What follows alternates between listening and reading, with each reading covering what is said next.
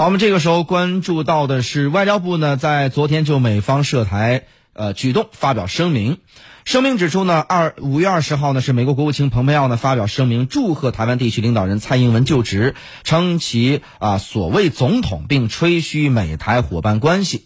美国政府的一些官员和美国一些政客向蔡英文发视频贺词，美方上述举动严重违反了一个中国原则和中美三个联合公报规定，严重干涉中国内政。